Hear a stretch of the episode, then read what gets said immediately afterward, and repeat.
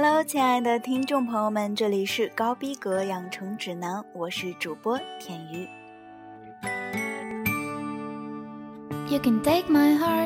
今天是九月二十八日，一零六六年，法国诺曼底公爵威廉率领军队在英格兰佩文西登陆，开始了诺曼底征服战争。一一零六年，英格兰国王亨利一世和诺曼底公爵罗贝尔科索斯之间爆发坦什布赖战役，亨利一世获胜并占领诺曼底。一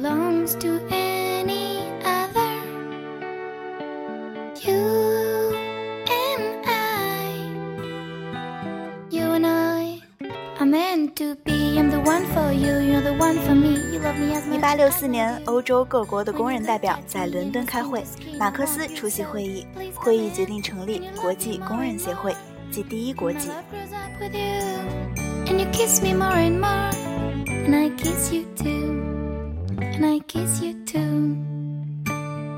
一八六七年，多伦多成为加拿大首都。一九六零年，中华人民共和国与古巴宣布建交。古巴是与中华人民共和国建交的第一个拉丁美洲国家。If I take your heart, I will heal these old wounds. If I take your heart, it's to make it happy. I take your heart, it's forever close to mine. 二零零八年，中国神舟七号载人航天飞船返回舱载着翟志刚、刘伯明、景海鹏三名航天员，在内蒙古自治区四子王旗主着陆场成功着陆。听完这首歌，让我们来开始今天的主要内容。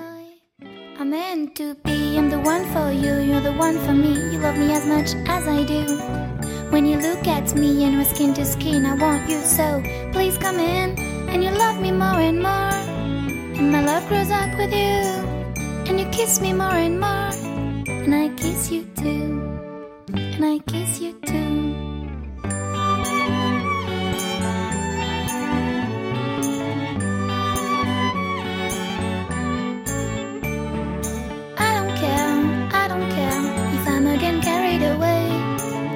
Swear, if you swear to give me your heart in return. I don't care, I don't care if I'm again carried away. If you swear, if you swear to give me your heart in return, to give me your heart in return.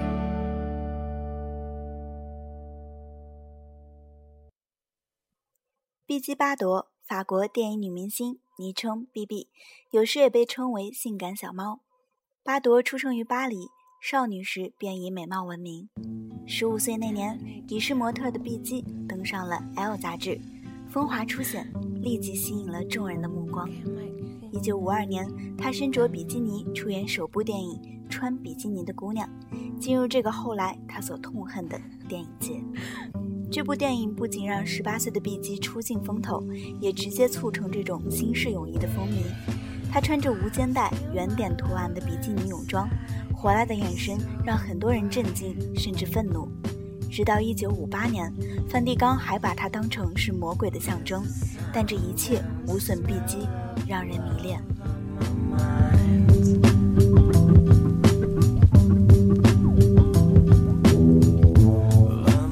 一九五六年，B B 出演瓦迪姆的电影《上帝创造女人》，大胆暴露的表演使她知名度急剧上升。一九五七年，《上帝创造女人》在美国公映。尽管在许多州这部电影被禁止上演，但还是没能阻止在美国的巨大成功。碧姬巴朵也一下子被视为那个性解放时代的代表人物之一，成了欧洲的玛丽莲梦露。影片中，碧姬总是手里拎着鞋，赤脚走在马路上，一双美丽的脚成为最引人注目的裸露。为了回应影片里的美妙，戛纳电影节上碧姬的身体也在摄影师面前巧妙旋转，摆出各种美艳的造型。从此，欧洲的男人亲昵而享受地称她为 BB，和大洋彼岸梦露的 MM 相映成趣。他们彻底满足了男人关于女性的所有幻想。First of all, because he quite often is not all that happy and sexual satisfied at home. His wife won't perform all the activities that he has in mind, and most of all, oral sex is a taboo. The woman would say, What do you think I am, a whore? I don't want to do that. 一九七三年，三十九岁的碧姬突然决定退出影坛。她曾经说过这样一句话：“衰老让人哀伤，但成熟总是件好事。” 一九九二年，毕吉巴德嫁给了第四任丈夫本纳德。这位工业家同时也是法国极右派国民阵线党的成员。B B 也变成上层右翼社会的一个代表。巴德在法国一直以对移民和同性恋持极右态度而著称，而且多次攻击时任总统萨科齐。他曾四次被以种族主义者和反同性恋的罪名起诉，还在2008年时称美国总统候选人莎拉佩林为女人的耻辱，蠢得让人无语。这位20世纪60年代性解放的 icon 被法国媒体集体谴责封杀，一度的封面女皇再也没有出现了。Cold as a starfish. And they take off their pants and their underpants. And there's nothing more ridiculous than a guy with his party socks on. He dives into the bedroom. He says, "Do me, suck it." 我很难摆脱狼藉的名声，这是我生活中最严重、最持久的不公。这正是碧姬生活的真实写照。年轻的碧姬巴朵一夜成名后，她的生活被成功打乱。报刊杂志大肆渲染他的各种绯闻，使他陷入了名声的陷阱中无力自拔。他还未来得及主宰自己的生活，就成为了公共财产。毕吉巴朵引起的效应，长远地改变了电影界的传统。他自己对这些传统一无所知，更不要说是遵循了。他没有把表演看成是职业，而是把它当成情人的替身，给她安全感与爱。可是他说出战后一代年轻人的心理活动时，他的迷失方向和热爱自由，在公众眼中成了道德沦丧的标志。在他六十岁写自传的时候写道：“教养和礼仪之所以存在，只是因为我不再受人所不为的束缚，所以我偏偏为人所不为。”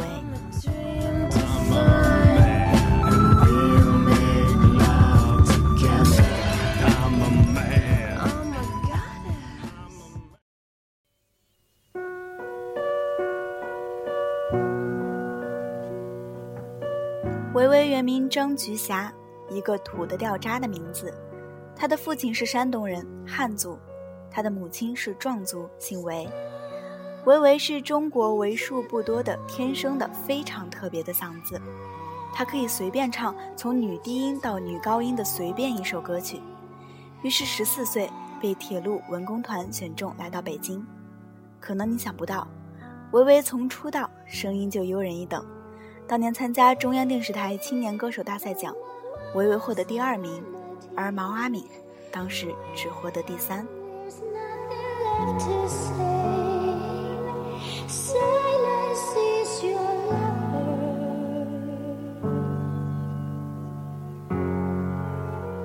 忽然一夜，人们发现维维变得漂亮了。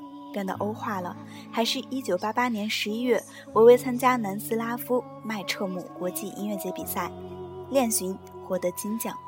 同年十二月，维维参加南斯拉夫贝尔格莱德国际声乐比赛，演唱练寻获得特别奖。事实上，就作品而言，是练寻真正确立了维维在歌坛上的地位。宽达两个八度的音域，宣告了当时有关流行音乐没有艺术可言的论调的结束。一九九零年，凭借和刘欢合作的《亚洲雄风》，在北京亚运会前夕成为最火的歌曲，维维一举成为内地歌坛天后级的人物。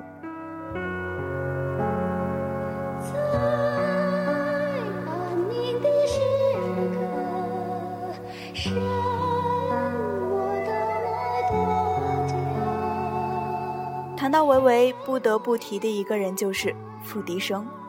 东北黑土地的付笛声，十六岁就考上了中央乐团学员班。一九八三年，付笛声跟随李谷一到轻音乐团担任长笛演奏员。一九八五年，维维从中国铁路文工团借调到中国轻音乐团做演出工作，两人因此得以相识。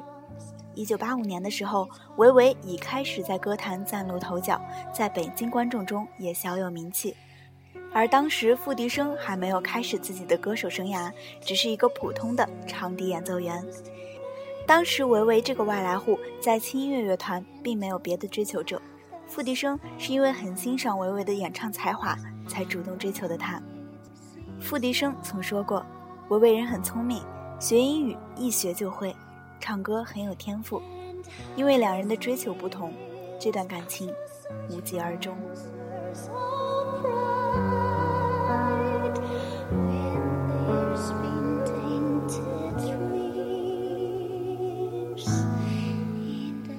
性格大气、自主要强的维维，在感情上也是敢爱敢恨的角色。他谈的较多的感情是与瑞典音乐家 Michael 十年的婚姻生活。很难想象，这位曾经专门为妻子写了《我的中国妻子维维》一书的音乐家，在国外给维维带来了梦乐式的生活。或许是生活观念和语言文化的分歧，这段曾经在国内乐坛被广为称颂的跨国婚姻，最终夫妻二人也是分道扬镳。而 Michael 过于偏执的约束，直至后来拿着枪跟踪维维的行径，彻底击碎了维维在异国专心发展音乐的梦想。二零一零年，维维出版亲笔所著的新书《和从前不一样》。这本书或许也是维维彻底与过往告别的宣言。他把自己解放出来，不再为弹不好一首钢琴曲而备受责难，不再为出门穿哪件大衣与丈夫争执不休。自由的状态让她重获原创的激情和歌唱的力量。下面这首歌，让我们来听维维一九九三年专辑。永远是情人中的 again。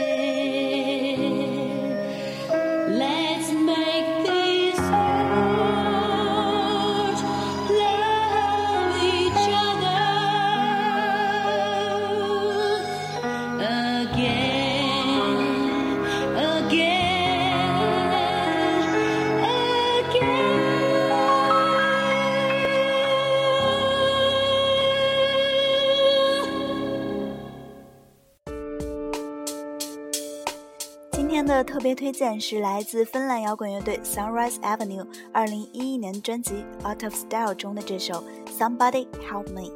那么今天的节目就到这里了，我们下期再见，拜拜。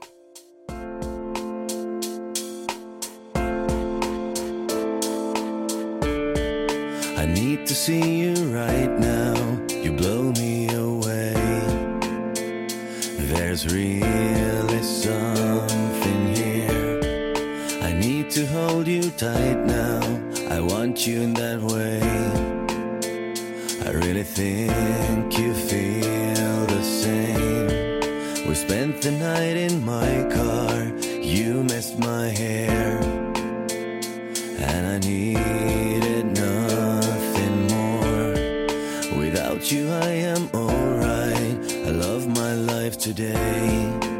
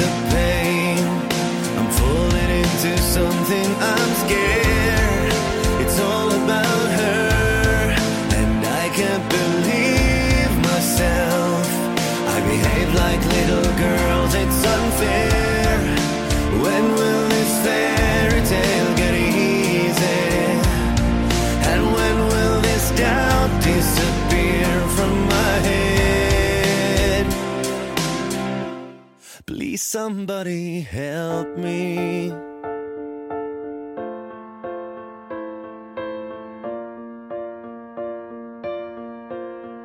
Somebody help me.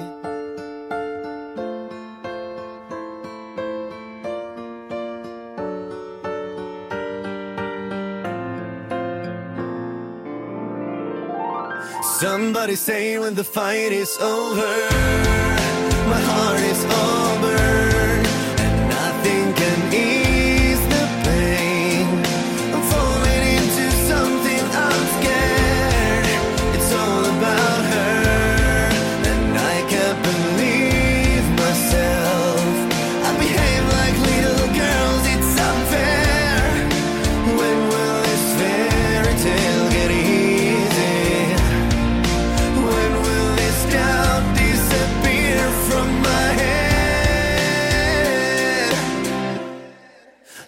Somebody help me.